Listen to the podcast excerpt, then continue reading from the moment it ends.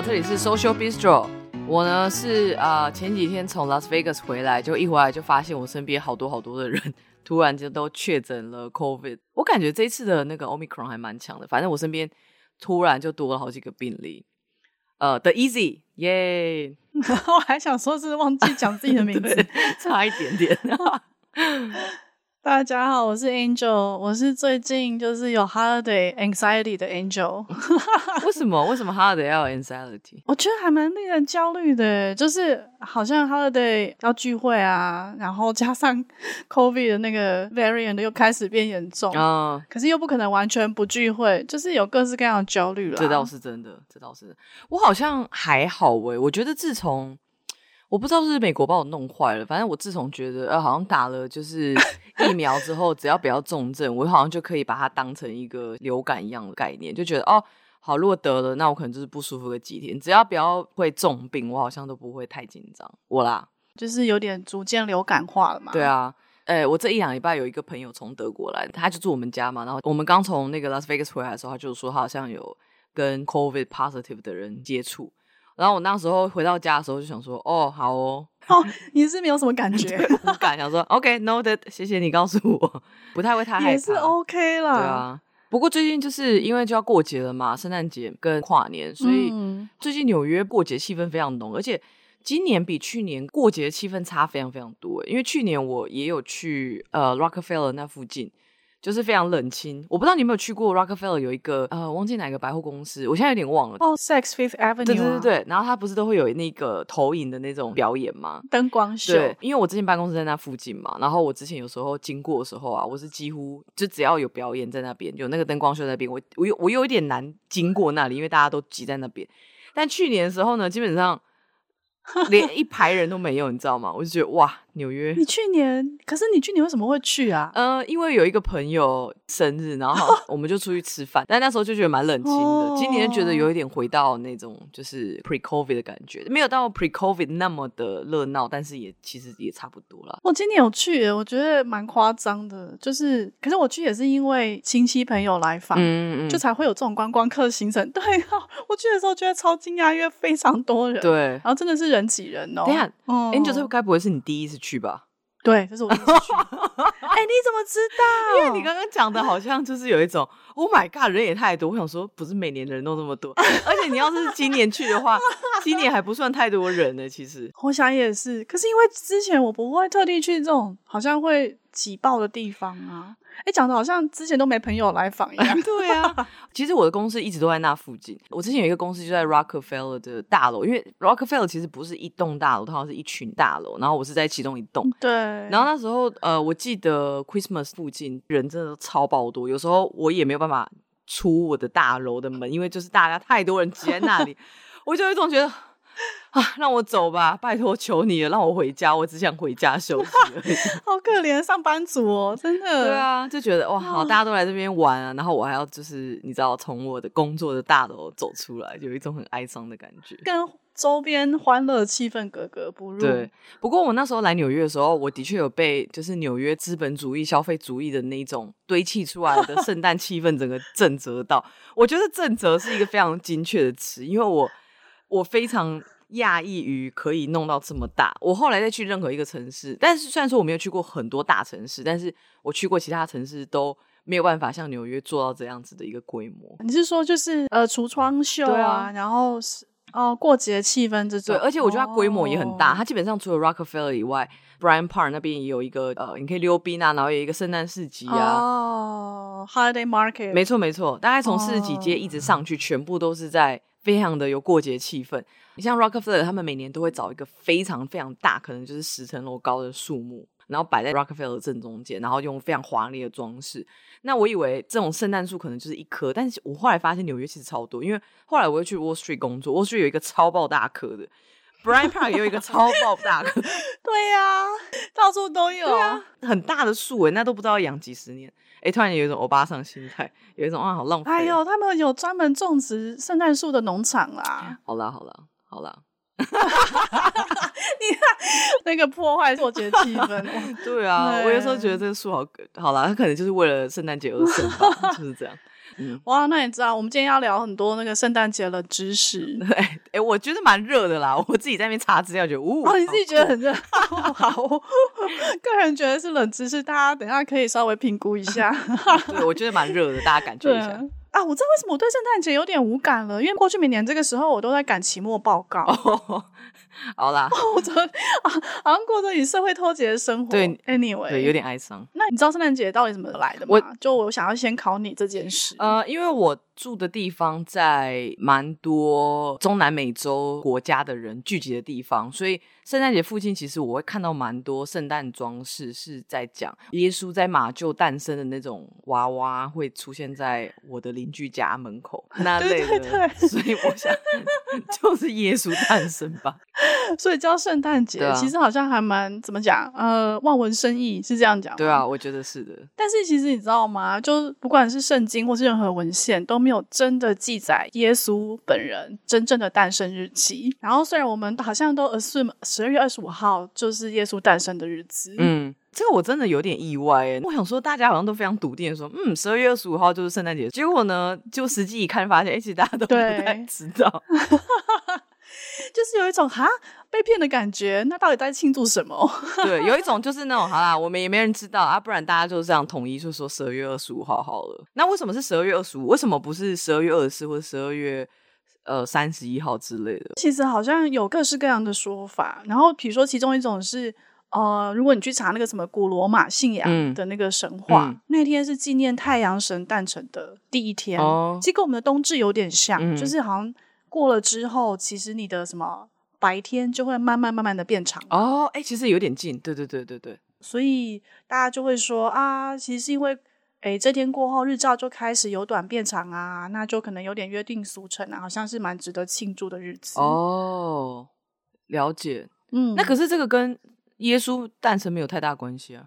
对对 对啊！但是如果你仔细去看的话，因为所谓。对，可能对于对我们来讲，我们不是基督教信仰，那个差别并不大。嗯、可是如果你去查世界各地的基督教信仰的话，嗯，其实每个教派之间的差异还是蛮大的。比如说在耶路撒冷啊、俄罗斯等地，其实有一些东正教教会教徒。嗯，那如果你你去看他们的历法，做呃儒略历 （Julian Calendar），他们其实是落在一月七号，而不是十二月二十五号，其实还蛮妙的诶哎，你说到这个儒略历啊，我我其实有查这个东西，因为我觉得有点酷。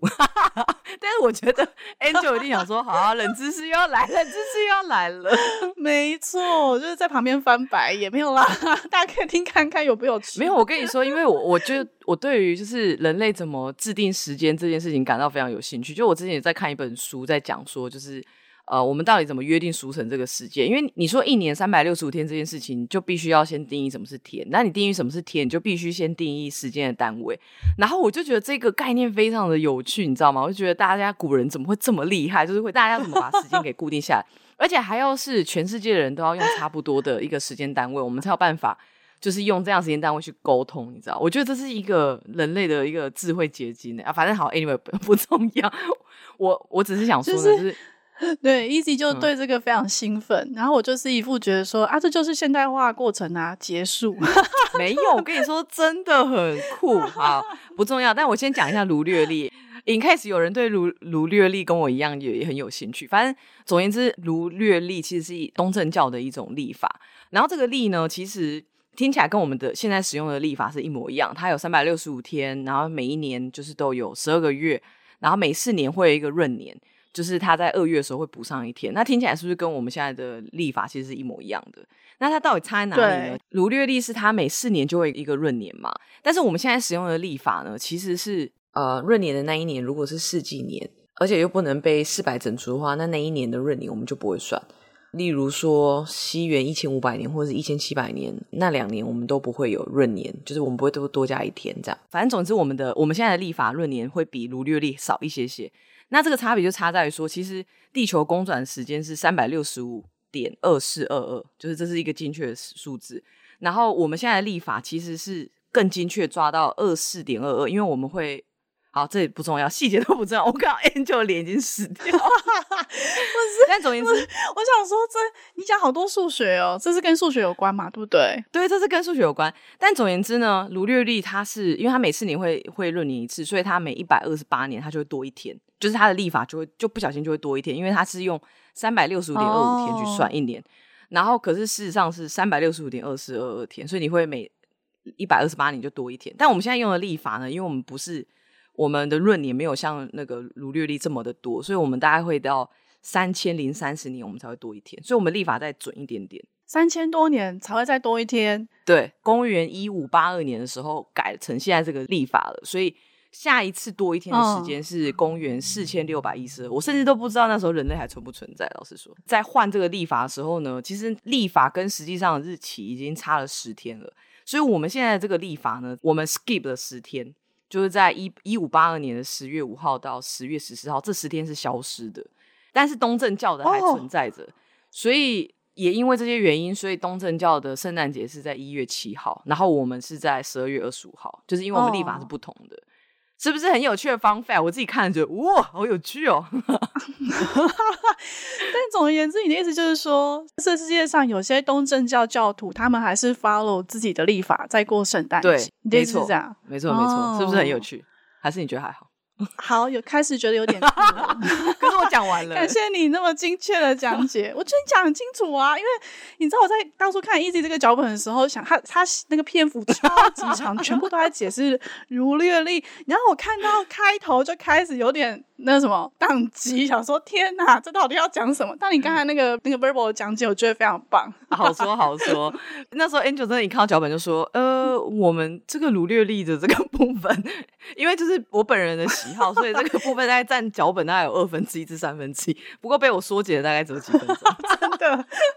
反正怎么样，我就觉得很有趣啊，这是蛮厉害的，觉得你口头讲解的非常清楚。嗯，好，哦，那我们就回到圣诞节这件事。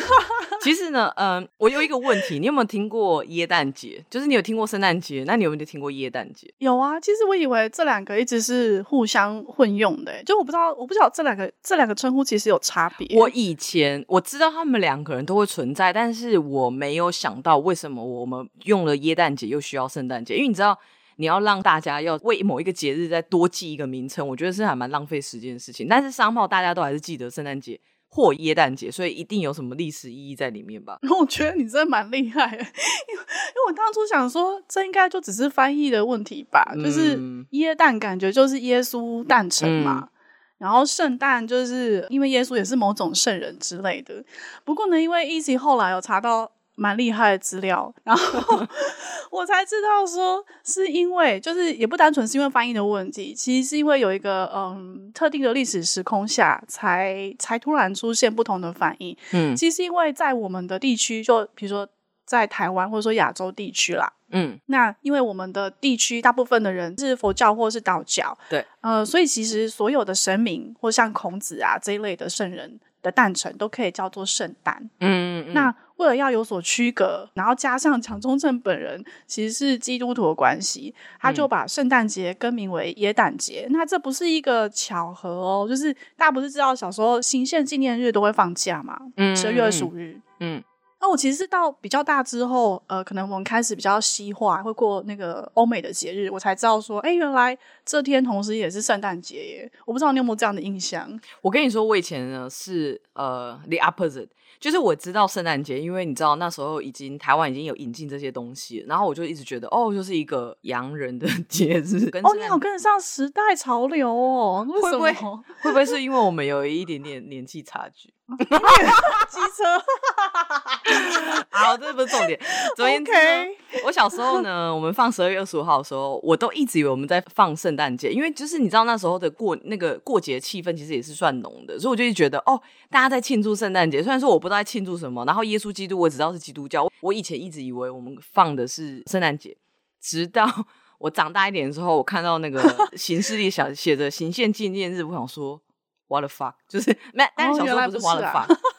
小时候只觉得啊，傻小，为什么 为什么是行宪纪念日？有什么好放的，对啊？啊，还是你那时候就比较商业化的？我就我就我隐隐约觉得，好像我比较早知道行宪纪念日。但但总之，后来这两个节日就有点混在一起嘛。加上台湾越来越流行过呃欧美的节日，嗯，对啊。嗯、后人再去 review 这段历史的时候，比较多的说法是，蒋中正是有点特地把。十二月二十五号定为行宪纪念日，因为刚好那天就也是圣诞节，这样大家就可以放假。哦，对啊，哦，我这边有一个短短的，他在圣诞节那天刚好广播讲话，就是在什么国民政府公布国民大会当选的代表名单之后，嗯，然后他其实有发表一个演讲，然后那时候还是广播的时代嘛，然后他开头就讲说，中华民国三十六年就是耶稣诞生。一九四七年的圣诞节将会是将是我们中华民国和全体人民统一、独立、平等、自由新生，呃，机运肇始的一天。不过，他其实就一开始就有特地把这两个节日讲在一起。哦，对啊。Anyway, 那我们把话题再带回台湾。就我刚刚不是有说吗？呃，就是我小的时候呢，就是十二月多的时候，大家就开始有那种很浓厚的圣诞气氛。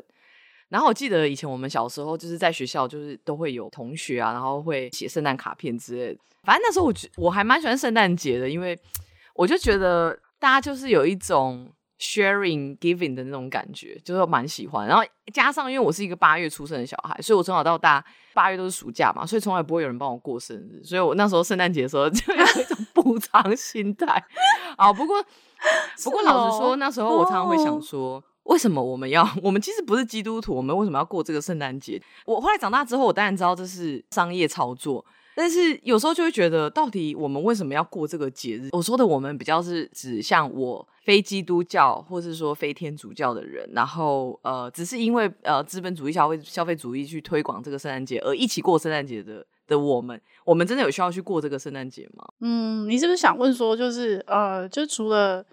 好像资本主义操作外，有没有别的解释方式？就难道他那么没有意义吗？对，没错，就只是因为资本主义炒作出来，说要过啊，要买礼物啊，就是要花钱啊，大家 discount 那么多，为什么不买？对啊，对，没错。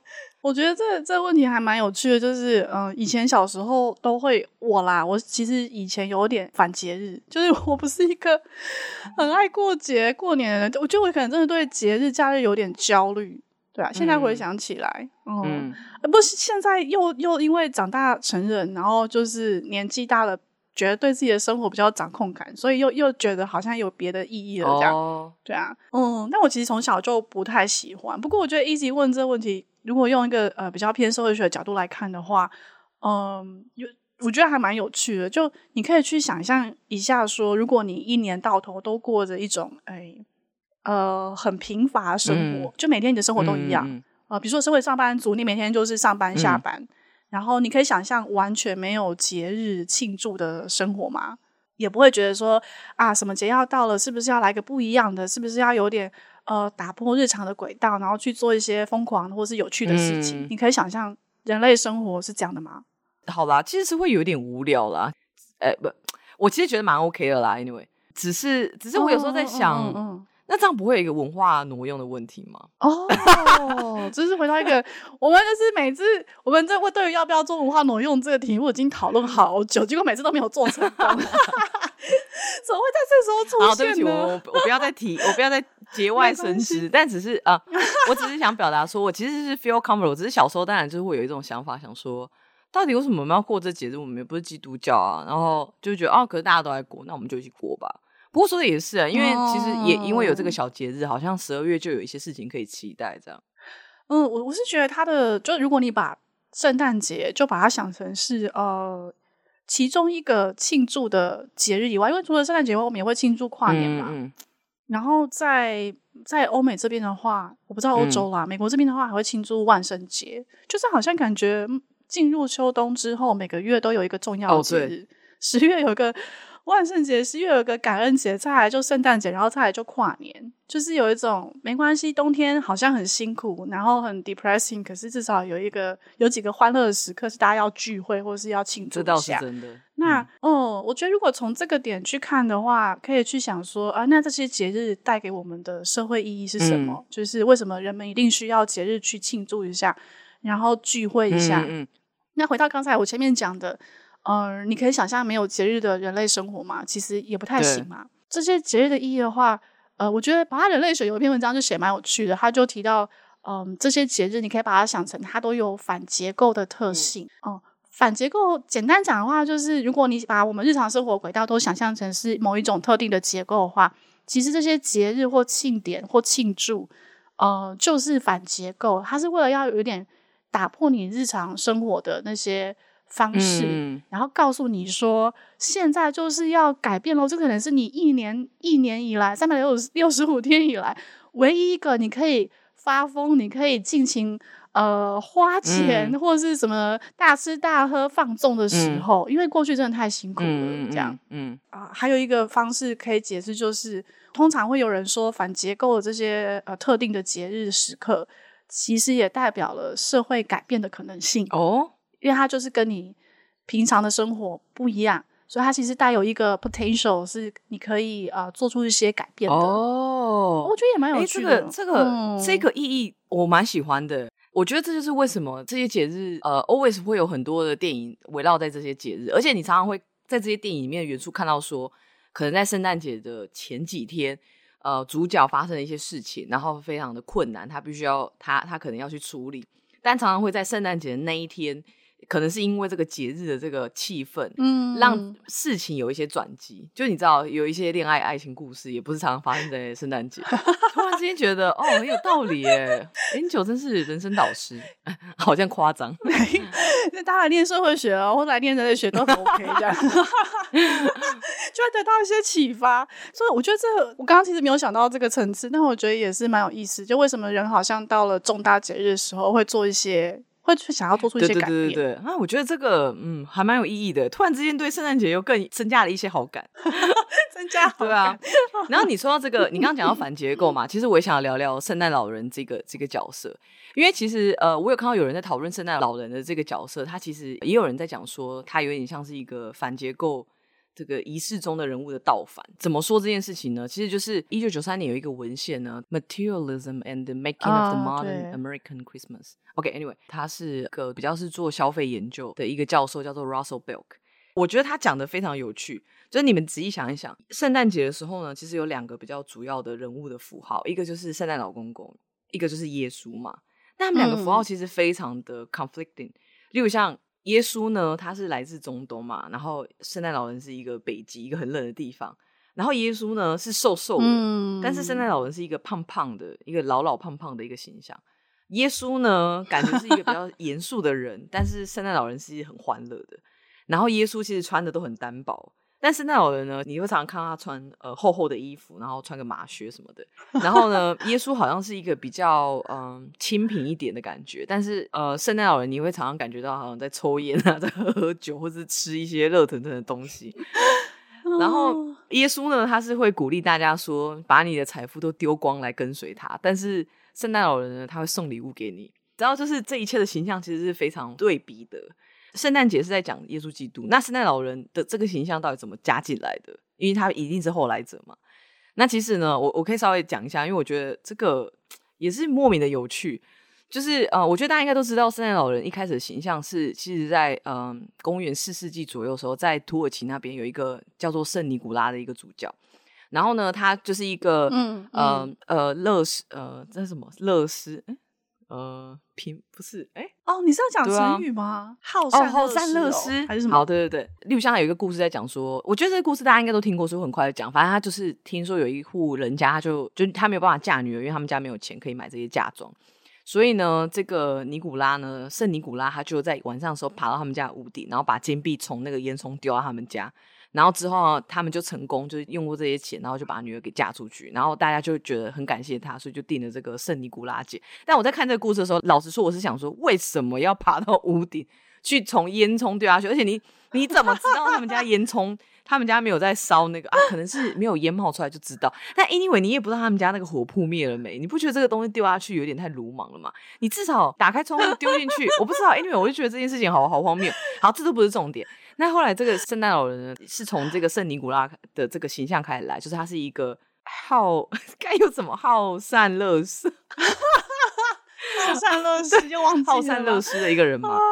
其实他一开始是蛮宗教的形象，哎，因为他是一个主教嘛，对对对嗯。然后后来这个形象呢，胡子啊，然后穿红色衣服，呼呼呼的那个形象，其实呢，就是在一九三零年的时候呢，就是可口可乐他们为了要在冬天卖他们的冷饮，所以他们就塑造了一个把这个 圣诞老人形象变成现在这个样子。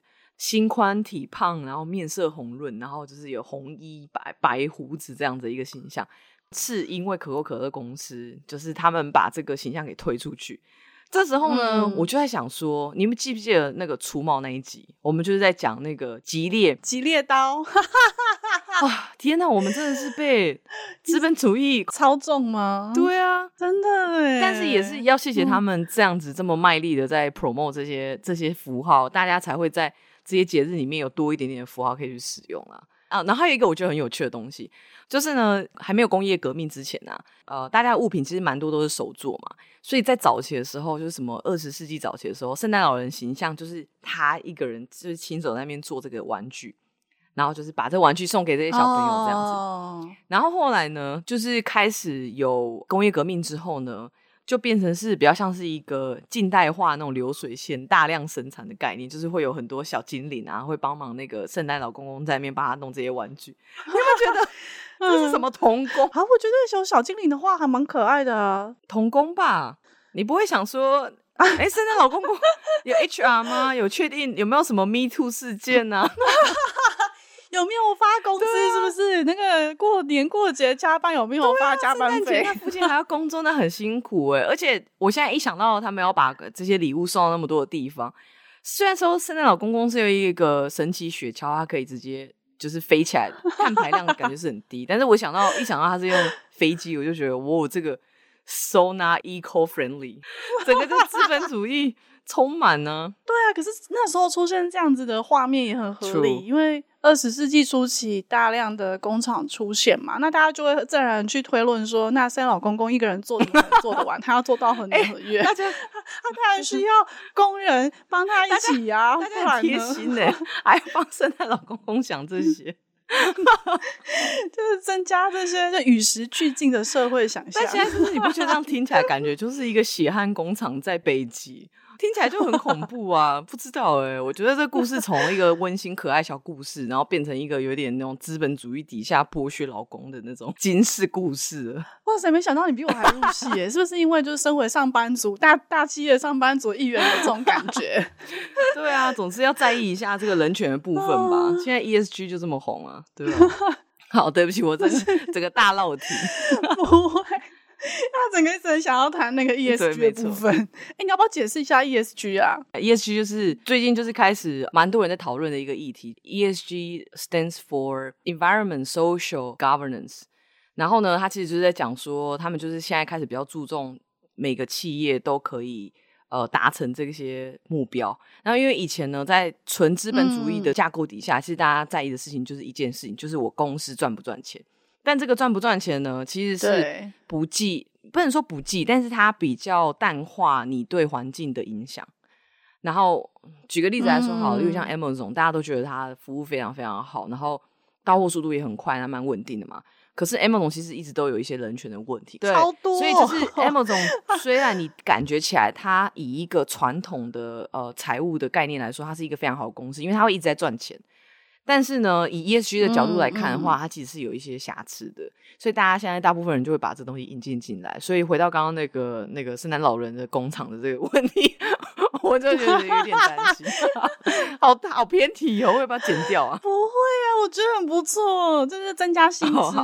哎、欸，我们我们真的对于资讯有有兴趣的地方太不一样了，你是不是觉得这个很离题、嗯？对啊，我觉得有点离题，好像跟圣诞节没什么关系。不过也是很有趣的议题啦，哦、我觉得。哎，那我有点好奇，就是如果我想用社会学的角度去看圣诞节这件事情的话，有什么样子的角度可以切入？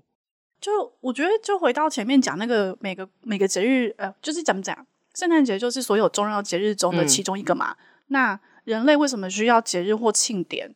呃，就是其实是有这个社会活动本身就一起过节是一个社会活动，嗯嗯、一起庆祝。嗯、那每个社会活动其实都会有它的社会意义，或者说某种功能。嗯那那个功能可能是满足个人群众或是整体社会的呃某种需求的功能，这样子。嗯嗯、呃，那这个这个观点其实就蛮呃蛮是社会学三大理论流派之一，就叫功能论。怎么？等一下，等一下，现在听起来突然间有点厉害。真的？好，好，来来来。但总之简单讲，就是你可以从功能论这个这个理论观点去观察很多呃社会行为或是社会上的所有活动，你就可以仔细想一下说，诶。为什么人类要做要去做某一种特定的社会活动？那过节就是其中一种嘛。嗯、那功能你就用功能论的观点去想的话，每一种社会活动都会有它特定的功能和目的，去满足我们身为人类的需求，哦、不管是个人群众或是呃整体这样子。嗯、对啊，那过节的社会意义的话，从功功能论的角度来看的话，其实就是有点要嗯。有点像是大家重新聚在一起，然后重新去重生，借由聚会庆祝这件事，去重生一些他们共同所相信的呃价值，嗯嗯嗯，然后或是他们共同去经历这个事件或经验，让他们可以凝聚情感，嗯、然后让大家更有归属感。就作为这个凝聚社群的功能来说的话，过节有这个重要的意义。哎，Easy 为什么在皱眉头？我是我觉得你讲的非常好，我是简化太多。不会不会，我觉得你讲的非常好。不会吗？不会哦，真的吗？太好了，太好了哦，松了一口气，想说天哪，我是讲太多太 少。不会不会，我觉得我只是有点 amazed，想说哦，真是哦哦的那种感觉哦。哎，这是我刚才听你讲那个如律月丽的心情。哎，我们互相 互相在那个 互相感到神奇。对对对，我现在就年底到了，就要互包一下。这什么互相取暖的概念？哦，但也不是这个这。对，我是我是认真觉得哇，讲的真好。对啊，哦，那那就好，有有有有好了解就好。所以比如说，你想象一下，我们通常都怎么过圣诞节？可能我们就是会交换礼物啊，呃。可能就是买礼物嘛，买礼物然后交换礼物，或者是像美国这边很流行，大家一起呃烤饼干哦，这好像是还蛮流行的家庭活动。就是如果你有 family 的话，就通常会做一些烘焙。嗯、那年轻人的话，可能就参加 party 对。对啊，那相信圣诞老人这件事，其实也是一个蛮重要的家庭活动。就可能要准备什么袜子啊，然后爸爸妈妈要假装有圣诞老人这件事，嗯、但事实上他们自己就是圣诞老人，嗯、让小孩子们有惊喜。那所以其实是在透过这些种种不同的活动去重申说他们呃，as a family，他们相信呃啊，你今年是个好小孩哦，所以你会有呃圣诞礼物哦这件事。哎，等下这是什么？这是什么孩子的 performance review 啊？就是说，嗯，对呀，背上你今年的表现，嗯，我觉得今年你可以收到一个美金三十块的礼物之类。今年比较不乖哦，今年的礼物可能只有十块美金哦。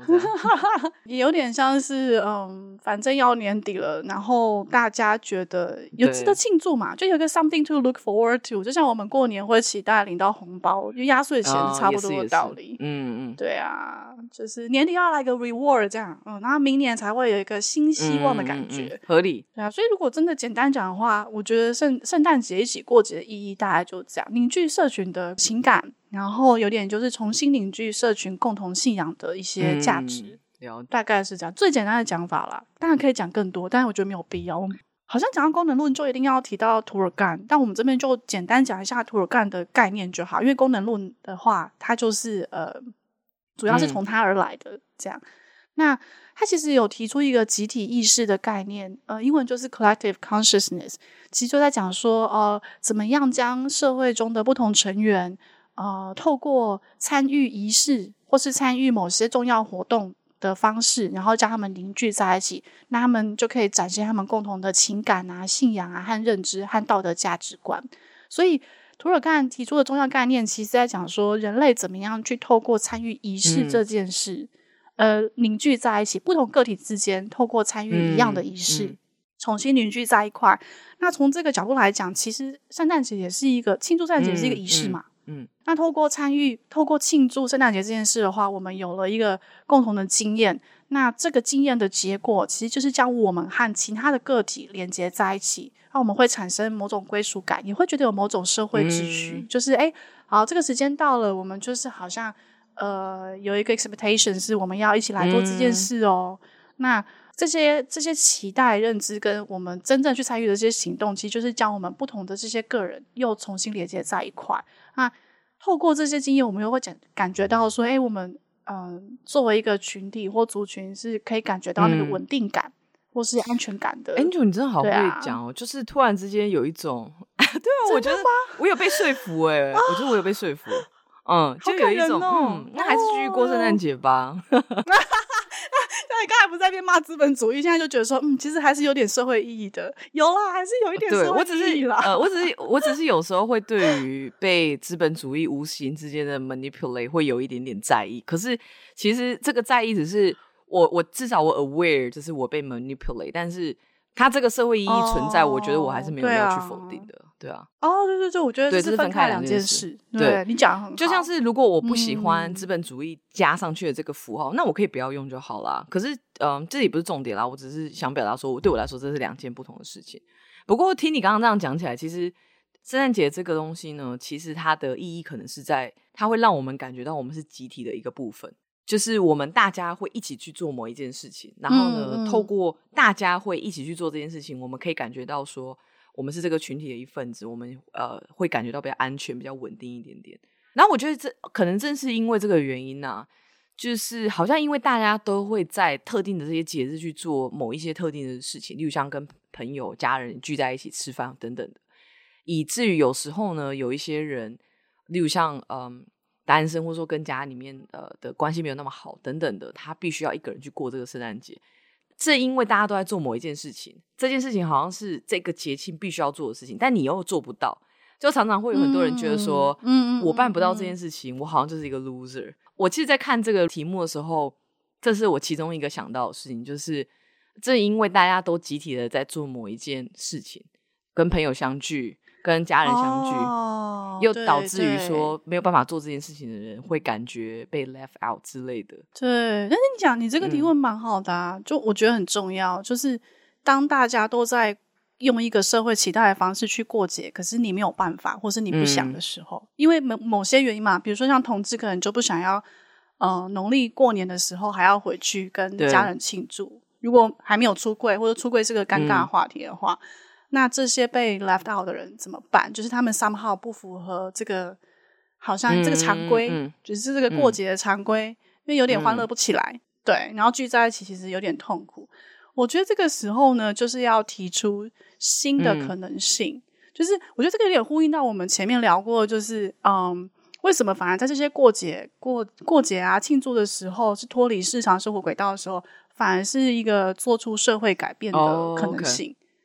嗯，我觉得有点回到那个点，就是那也许就是提出说，我们也可以有新的过节方式。嗯、为什么农历新年一定要跟家人过，嗯、要跟原生家庭过？可不可以跟朋友过？就像美国这边感恩节也是 supposedly 要跟家人过，可是就会有人说，那我们来过 Friendsgiving 啊，不一定要过 Thanksgiving。